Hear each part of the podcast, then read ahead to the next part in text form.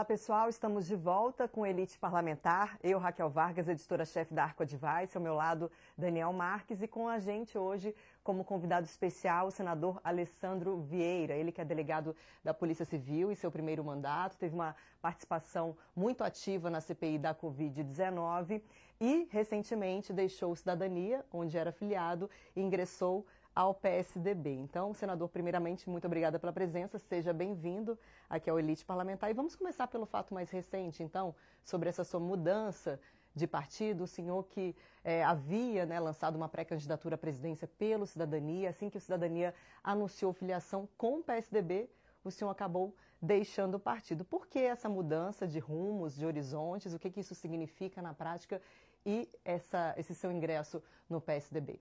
Bom, primeiro, obrigado pelo convite. Um prazer estar aqui com vocês, falando com o pessoal da Arco. É, a gente teve uma decisão da Federação Cidadania PSDB.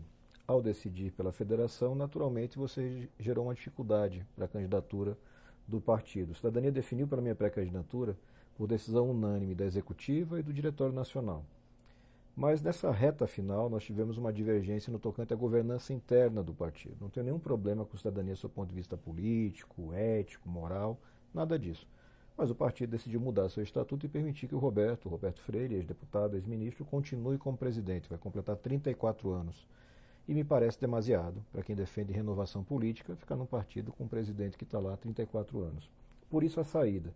E a escolha do PSDB foi natural porque atende aos compromissos que nós já tínhamos na base, as construções dos deputados, dos pré-candidatos a deputado federal e estadual, que foram feitas no Cidadania e que ficam preservadas com a minha presença no PSDB, participando dessa federação. Então essa foi a grande mudança que a gente fez, mas focado no mesmo de sempre, renovação política aqui em Brasília e em Sergipe. Então não teve nada a ver, é, por exemplo, em antecipar o fim da sua pré-candidatura com esse movimento do cidadania, mas por essas questões relacionadas à direção do partido. Isso, apenas problemas com a governança interna. Quando eu ingressei no partido, eu ingressei com um estatuto reformado proibindo reeleição interna. Acabar com a reeleição é uma pauta minha, inclusive na, no próprio Senado, no próprio Congresso. Eu entendo que a reeleição atrapalha o processo de surgimento de novas lideranças, atrapalha a governança de qualquer instituição em particular, particular dos partidos políticos. Com a mudança de entendimento do partido, naturalmente eu fiz a minha retirada, mas sem nenhum tipo de trauma, o grupo permanece praticamente o mesmo e a gente segue na construção política. E agora no PSDB, o seu trabalho junto com Dória ali na campanha dele. A gente está vendo as pesquisas eleitorais e a gente não vê que tem ainda um desempenho muito grande do governador de São Paulo. O senhor acredita que ainda tem chance de mudar esse cenário e o que pode ser feito para mudar esse cenário? A gente ainda está longe da campanha propriamente dita. Né? A gente está numa etapa ainda de apresentação de nomes pré, em pré-candidaturas. É, o caso específico do João Dória, e ele tem consciência disso, é de uma rejeição pessoal muito elevada. Ele tem um governo bem avaliado no estado de São Paulo, grandes realizações, mas a figura dele tem rejeição por vários motivos, em particular pelas campanhas de ataque que ele sempre sofreu, tanto de bolsonaristas como de petistas. Ele tem a convicção de que consegue reverter esse processo. A gente só vai saber na prática. Mas o que é importante entender é que todos que advogam, todos que defendem uma terceira via, têm que ter disposição de desprendimento. Então, João Dória é o candidato da federação, é fruto de um processo interno de prévias do PSDB. Esse processo deve ser respeitado, na minha opinião. Não faz sentido você criar um conjunto de regras e depois simplesmente porque perdeu ou porque não concorda com o resultado, tentar mudar isso o tempo inteiro. Isso prejudica a democracia interna do partido. E ao longo dessa construção, a gente imagina que até o mês de junho a gente vai ter o cenário de quem são ou qual é o nome mais competitivo dessa terceira via. E com uma expectativa de construção conjunta, pelo menos, entre MDB, PSDB e União Brasil. Ideal seria trazer também o Podemos para essa construção, mas isso está ainda em fase de discussão. Todos juntos, aí sim você tem um nome competitivo. Quando o senhor fala em mudar as regras do jogo em andamento, seria relacionado à possibilidade de Eduardo Leite entrar na disputa pelo PSDB, o que é defendido inclusive por alguns aliados dele, obviamente, no partido. É, o que, que o senhor quer dizer sobre isso? Então, efetivamente, você teve um processo com todos concordando de prévias internas. Essas prévias foram notícia nacional. Acho que todo mundo, mesmo quem não era afiliado, como eu não era afiliado, acompanhou esse processo. Você teve um resultado proclamado, que foi a vitória do João Dória. E após a vitória de João todos subiram no mesmo palanque para reconhecer o resultado e ter um compromisso de unidade. Quando você tem determinados setores ou pessoas no partido trabalhando contra esse resultado, você percebe aí uma prevalência do personalismo, e eu não estou falando do Eduardo, propriamente dito, o governador Eduardo Leite é uma grande figura, figura pública, com potencial elevadíssimo e com grande desempenho já comprovado nas urnas e na gestão.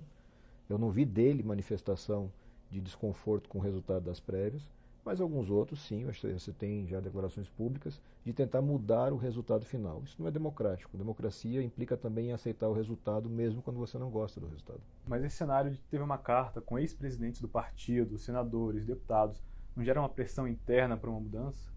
Essa carta, esse, todos esses documentos foram no sentido da permanência do Eduardo Leite como filiado ao PSDB. Ele é filiado histórico, né? Acho que ele começou ainda adolescente no PSDB e tem uma construção interna que é muito respeitada.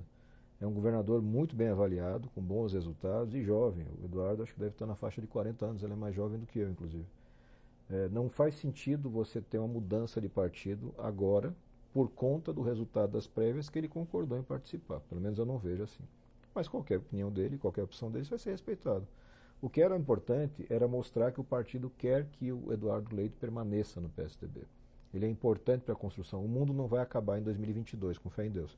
Tem muita gente ansiosa, a gente vive um governo tão ruim do Bolsonaro, um cenário de abandono e desconstrução tão grave, que as pessoas estão num grau de ansiedade que querem resolver os problemas todos agora, em março. Não é assim que funciona, a gente tem que ter paciência, política é compromisso, é construção de grupo. E a gente tem missões importantíssimas para os próximos anos para tentar colocar o Brasil de volta nos trilhos. Agora, senador, é, essa terceira via, né, que ela surge para tentar é, captar o nem, nem, nem Bolsonaro, nem Lula, ela até agora não demonstrou ali, pelo menos algumas, né, a maioria patina ainda nas intenções de voto, é, tinha uma, uma expectativa de, da terceira via conseguir nos estados do Sudeste uma maior uma melhor avaliação, já que Bolsonaro no sul ele tem ali o seu reduto, né, tem mais força, e é, Lula no Nordeste tem mais força. Então a ideia seria essa terceira via no, no, nos estados do Sudeste. Mas as pesquisas recentes mostram que nos estados do Sudeste é justamente o contrário, está abaixo da média nacional. Algumas, pesquisa algumas pesquisas mostram isso. Como mudar esse cenário? Essa terceira via não, não, demorou, não passou da hora já de se unir em torno de um nome? O senhor acha que junho, perto das convenções, já não, já vai, não vai ter perdido tanto tempo para buscar esse nome e vencer essa polarização? O ideal seria resolver tudo o mais rápido possível, mas o processo político não é assim, ele não tem atalhos.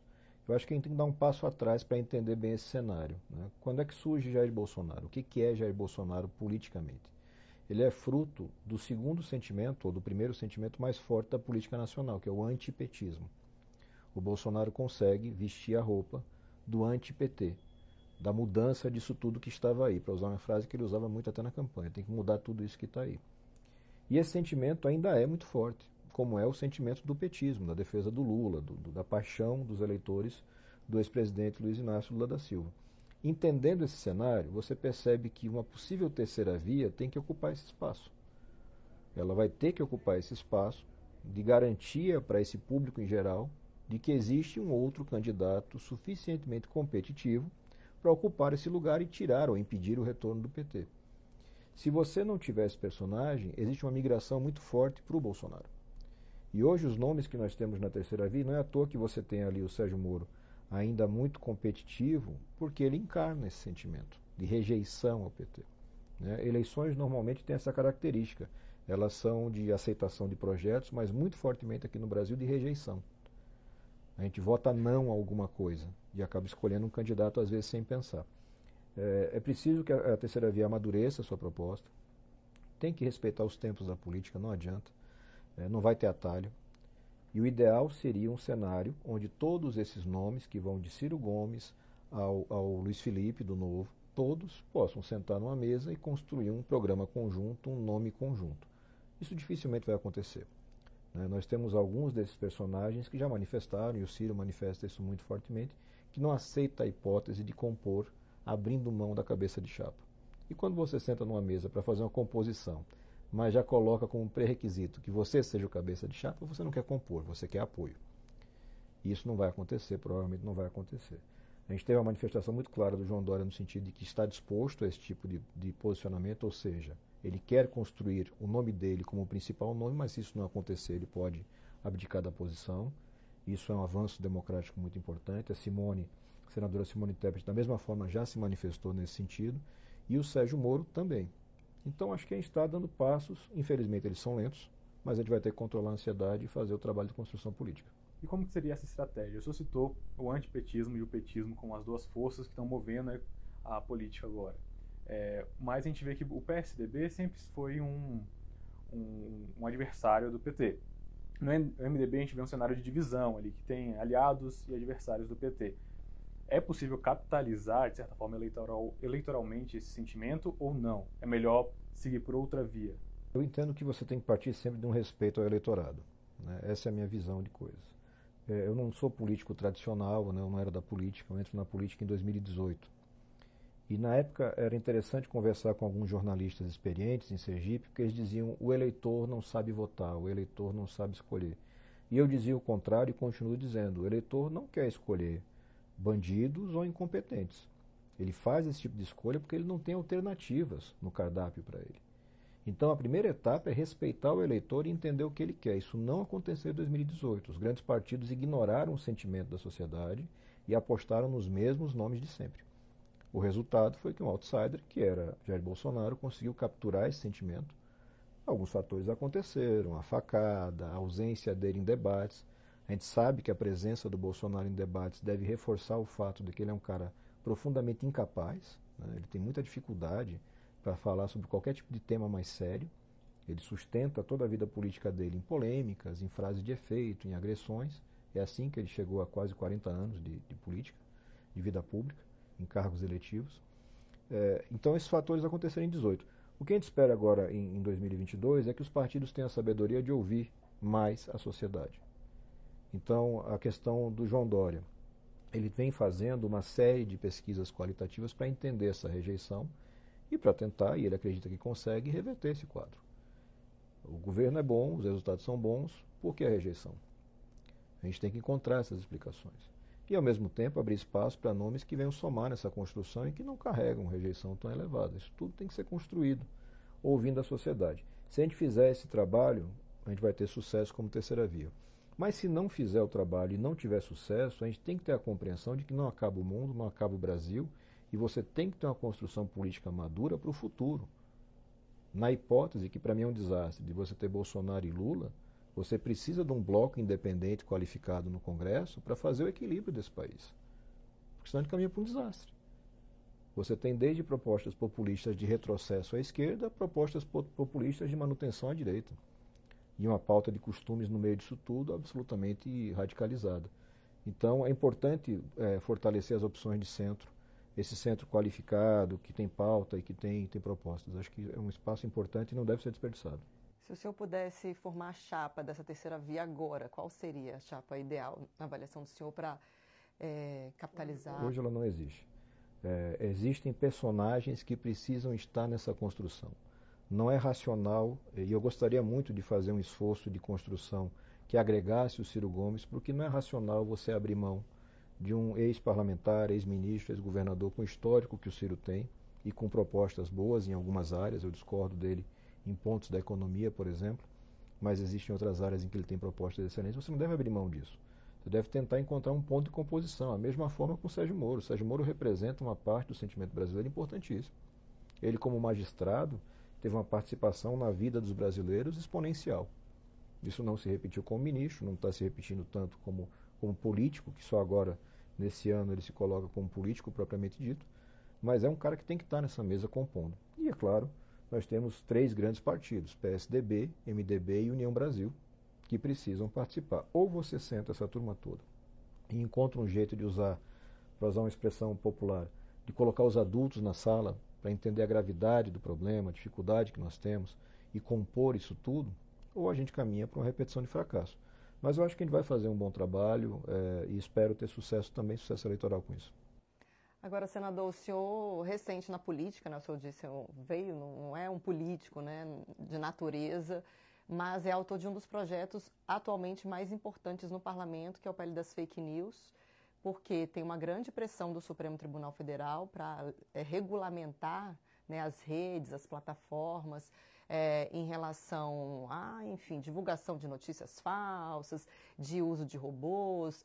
E hoje esse projeto está na Câmara com o deputado Orlando Silva. É, tem uma previsão de até o fim do mês ele apresentar esse projeto. Essa semana, recentemente, o Telegram chegou a receber uma determinação do Supremo de ser suspenso por não, não obedecer às, às, às decisões do STF. Como o senhor vê, esse, no momento, esse debate? Vai dar tempo de colocar esse projeto para vigorar ainda nas eleições? Sem esse projeto, qual é o risco que as eleições correm sem uma regulamentação dessas redes mais efetiva? Se o Congresso Nacional não fizer a sua obrigação, que é legislar, o Judiciário fará isso não existe a possibilidade de a gente chegar ao período eleitoral absolutamente sem normas. Então, infelizmente, se a gente não fizer o dever de casa, a justiça vai, de alguma forma, compor isso, seja por decisões, como foi o caso dessa decisão do Telegram que você referiu, seja por resoluções do TSE. É, o ideal é a gente legislar. Quando a gente apresentou esse projeto, ainda era, salvo engano, no ano 2019. Então, eu não entrei na política por indicação de família, de grupo econômico, coisa que eu vale. Eu entrei porque achava importante e acho importante e me preparei para fazer isso. E uma parte importante desse trabalho parlamentar é você entender as necessidades e buscar apresentar soluções para elas. Nesse caso específico, eu tenho que ter uma regra que estabeleça ao mesmo tempo a possibilidade de evitar excessos, e não são excessos de conteúdo. O projeto que foi aprovado no Senado, que é da minha autoria, ele não trata de conteúdo. Ele trata de ferramentas de desinformação e de obrigações das plataformas, do ponto de vista de transparência. Porque as plataformas já fazem moderação de conteúdo, já fazem exclusão de contas, mas você não sabe por quê. As pessoas que têm sua conta banida não sabem a motivação, não têm direito de defesa. A justiça, em alguns casos, cobra providências e a plataforma não dá informação, ou como era o caso do Telegram, sequer responde. Então, é, essa situação de anomia, né, de falta de norma, ela gera uma, um ativismo, entre aspas, do judiciário que a democracia madura deve evitar. Então, a decisão especificamente de Alexandre de Moraes, é, suspendendo o serviço, na forma, eu acho ela absolutamente equivocada. No mérito, ela está certa. Ela se provou acertada. Tanto é que, em uma semana, se resolveu um problema de anos. Apareceu representação, apareceu a adesão aos compromissos da legislação brasileira, evitar fake news, evitar desinformação. Então, é, é, a gente tem que dar essa contribuição. É, eu vejo alguns colegas congressistas é, amedrontados com a pressão das redes. É, seja porque são políticos que estão ali muito nessa coisa de, de, eleição a cada dois anos e tem medo de, de pegar uma pecha e, e, perder uma eleição, mas eles têm que superar essa, essa etapa, ou pelo menos devem superar essa etapa e entender, olha, é obrigação do parlamentar. Se a situação é importante, ela tem que ser legislada. E aí depois a justiça toma a sua atuação. Se uma das partes, um dos poderes, é, não exercita seu espaço, o outro acaba ocupando e você gera um desequilíbrio. Quem hoje reclama de ativismo judicial, no fundo, não está fazendo o seu trabalho. Há uma crítica sobre esse projeto, é, sobre quem vai mediar o que é ou não é verdade. Né? Falem até uma, um comentário é, jocoso assim, ah, vai ter o, o Ministério da Verdade, né? Como que o senhor vê essa questão? Acha que ainda falta um aprofundamento nesse assunto, um debate que precisa levar mais tempo, ou já está maduro o suficiente para passar a valer antes da eleição, como a gente falou? A gente não precisa de uma legislação que diga o que é ou o que não é verdade. Então, o projeto que nós fizemos no Senado foi relatado pelo senador Ângelo Coronel e foi aprovado. Ele não trata de conteúdo. Ele não cria nenhum tipo de espaço ou instituição para dizer isso é verdade, isso não é verdade, isso pode, isso não pode que, que ele faz? Ele evita ferramentas clássicas de desinformação. Os exércitos de robôs, as fazendas de robôs, as contas falsas, o patrocínio e o impulsionamento dissimulado, para dar esses exemplos. Quando você tira essas ferramentas de desinformação, o jogo fica mais igualitário. Então, se a Raquel resolve fazer uma postagem com um conteúdo que corresponde ou não à verdade, tanto faz, é um direito dela. Se alguém se sente prejudicado, vai poder ir à justiça e dizer: olha, a postagem é essa e a autora é essa. E aí a justiça vai avaliar se tem crime, se não tem crime. É muito importante entender essa separação de, coisas. É perigoso quando você tenta legislar sobre o que, que é e o que, que não é verdade. É muito perigoso. Então a gente tem que analisar sempre fato a fato, com profundidade, e não é possível você fazer isso numa legislação, que sempre é muito taxativa, normas mais gerais.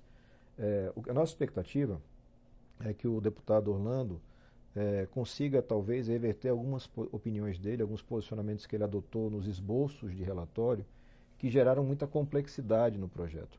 Já é um projeto difícil. Ele mexe principalmente com gigantes da comunicação que se acomodaram né, com, com a, a, legislação anterior, com o Marco Civil. Eles se acomodaram numa situação de não ter responsabilidade. Essa é a lei atual. As plataformas não têm responsabilidade. Quem tem é o provedor do conteúdo, quem fez o conteúdo. Mas você não consegue identificar quem é o provedor. Se a distribuição desse conteúdo não segue uma regra linear, ou seja, você paga, você dissemina mais conteúdo. Ela não paga, ela não consegue fazer o conteúdo dela avançar. Como é que eu vou excluir a plataforma da responsabilidade? Eu preciso colocar ela sim no centro da responsabilidade e garantir para o usuário o direito de defesa, transparência de por que o meu conteúdo não rola e o dela rola. Isso hoje não existe. Então a gente tem que avançar. Eu gostaria de um texto que fosse um pouco mais enxuto, para reduzir complexidade. A gente, inclusive, apresentou um novo projeto algumas semanas atrás, cuidando só do serviço de mensageria, só desse ponto de tem que ter representação no Brasil, tem que atender às determinações judiciais, as penas são gradativas, de multa, advertência, suspensão, e que no caso de decisões monocráticas de maior intensidade, suspensão de serviço, banimento, você tem 24 horas que apresentar a decisão para o colegiado. Isso evita também abusos do Poder Judiciário, que ele não pode permitir, é, qualquer que seja o poder, ele não pode ser absoluto num país democrático. Agora, o Senado tem algumas pautas, mudando um pouquinho de assunto, que estão lá esperando votação.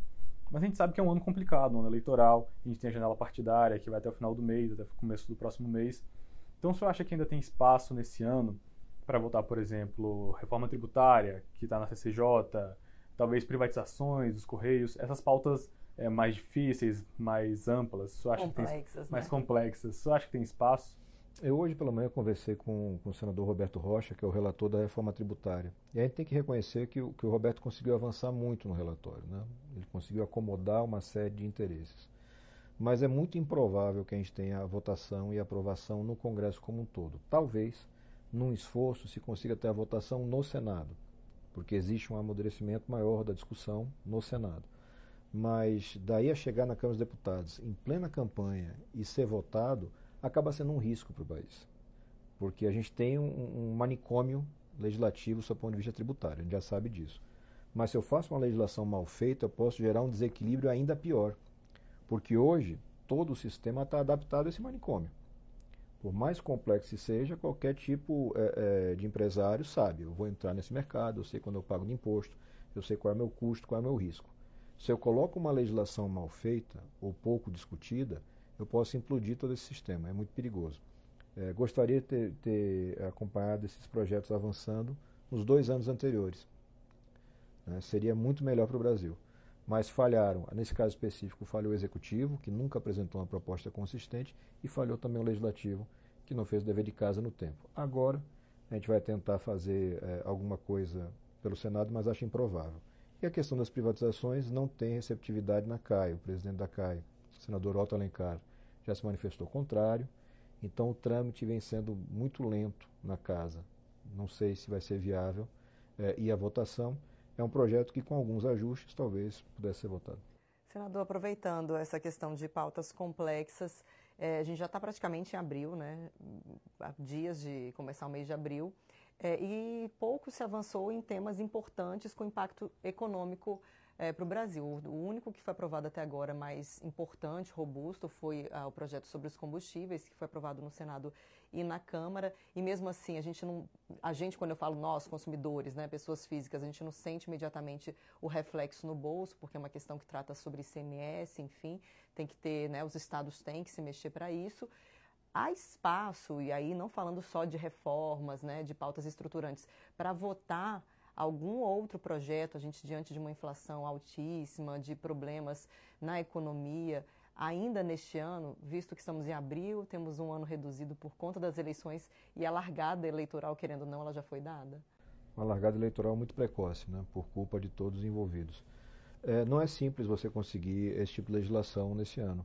É, esse projeto especial do, dos combustíveis teve uma emenda minha criando uma espécie de auxílio Sim, justamente para o público de mais baixa renda. Por que criar o auxílio? Para gerar o efeito imediato para essas pessoas. E eu entendo que é viável, menos em, mesmo em ano eleitoral, porque não se trata da criação de uma vantagem para o eleitor. Trata-se apenas de uma compensação de uma situação atípica. Nós estamos vivenciando uma guerra na Europa de grandes proporções E isso tem um impacto gigantesco no preço do barril de petróleo. Está é, em andamento uma consulta no TSE sobre isso, se é possível ou não fazer, mas ele tem que tirar o, disso do campo do populismo. A gente percebe o governo com muita vontade de fazer as coisas via medida provisória, porque o objetivo é dizer: eu fiz, o ganho é meu, fui eu que resolvi o problema. E isso é negativo, porque gera uma contaminação eleitoreira das coisas e cada vez mais retarda a solução. Quando retarda, quem está sofrendo é a Dona Maria lá na ponta, ela que não está conseguindo abastecer o carro ou comprar o botijão de gás. Então ele tem que tratar as coisas como elas são. Situação extraordinária exige uma ação extraordinária focalizada naquele público de baixa renda. Não faz sentido fazer, por exemplo, uma mudança tributária de alta escala que vai permitir que o milionário deixe de pagar o um imposto porque eu quero ajudar a Dona Maria a comprar o botijão de gás. A gente tem que entender o que a gente está fazendo. É, acho que a gente tem condições de avançar, mas é, seguramente eu posso dizer que falta maturidade por parte de membros do Executivo e também de, de membros do nosso Legislativo para sentar numa mesa e deixar um pouquinho a eleição de lado e cuidar dos brasileiros. O senhor acha que a Câmara vai dar prioridade ao PL 1472, que tem esse auxílio que o senhor conseguiu colocar ali através de emenda? Deveria fazer isso, deveria dar prioridade. Me parece que do que está na mesa hoje, do que está na prateleira, é a única coisa que gera um efeito imediato. E as pessoas precisam de um socorro imediato. O brasileiro, em grande parte, voltou a cozinhar a lenha. Isso é inaceitável. Eles não têm culpa do que está acontecendo. Claro que tem um processo que tem que ser tratado no momento certo, de como você faz a construção do preço dos derivados de petróleo no Brasil, você tem que cuidar da questão do câmbio, que para mim é uma questão central. Né? O real extremamente desvalorizado prejudica toda a cadeia econômica, né? você tem naturalmente uma contaminação e uma elevação de preços, mas para cuidar do problema tem que diagnosticar corretamente e aplicar a dose certa do remédio. Me parece que no momento é uma ampliação de um benefício específico para uma, uma classe social que é mais impactada. A minha proposta é que seja linear, ou seja, não preciso provar que a Raquel tem carro ou não tem carro. Eu já tenho a prova de que ela é de baixa renda, que ela precisa de um benefício, de um apoio. E mesmo não tendo carro, ela é impactada, que é o preço do gás, é, é a derivação na cadeia toda de consumo do aumento de um frete, por exemplo.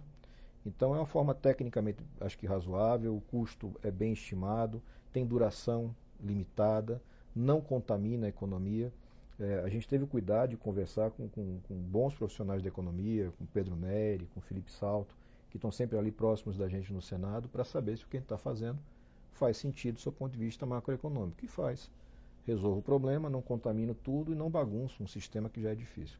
Vamos ver se Arthur Lira é, é, tem essa mesma percepção e faz o projeto andar. Senador, voltando a falar de eleições, o senhor faz parte de um movimento de renovação política, veio desse, desse movimento. É, e tem algumas projeções de que talvez nessas eleições agora esses movimentos percam um pouco de força. O senhor concorda? Qual é o futuro desses movimentos? A tendência é que você tenha cada vez mais uma busca por renovação com qualidade. É o que eu digo, respeitar o sentimento do eleitorado.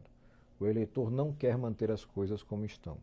Ele consegue compreender e identificar que existem problemas sérios na sua representação política. Mas é preciso oferecer para eles alternativas com qualidade. Eu acho que essa legislatura de 18 a 22 mostrou que quando eu coloco uma pessoa que não tem preparo adequado, seja numa Assembleia Legislativa, seja na Câmara dos Deputados ou no Senado, não surge o resultado que eu esperava e muitas vezes você tem uma decepção grave. Então, é, renovação por renovação, eu não acho que vai ser uma grande bandeira. Mas renovação com qualidade, gente que tenha projeto, gente que tenha qualificação para fazer aquilo que é necessário pelo Brasil, sempre vai ter espaço. O Brasil tem uma, uma ansiedade muito grande por ser. O brasileiro tem uma ansiedade muito grande por ser melhor representado. É um sentimento que está em todas as pesquisas. E eu acho que cabe aos partidos, aos movimentos de renovação, encontrar essas pessoas, prepará-las e entregar para o eleitor. E o eleitor sempre na democracia vai fazer a escolha. Tá certo. O senador Alessandro Vieira, pelo PSDB, né, recentemente filiado ao PSDB, conversou com a gente aqui no Elite Parlamentar. Senador, muito obrigada pela presença. Espero tê-lo de novo com a gente aqui. Obrigada. Obrigado, Daniel. Obrigado, senador. Foi um enorme prazer falar com vocês. Até a próxima.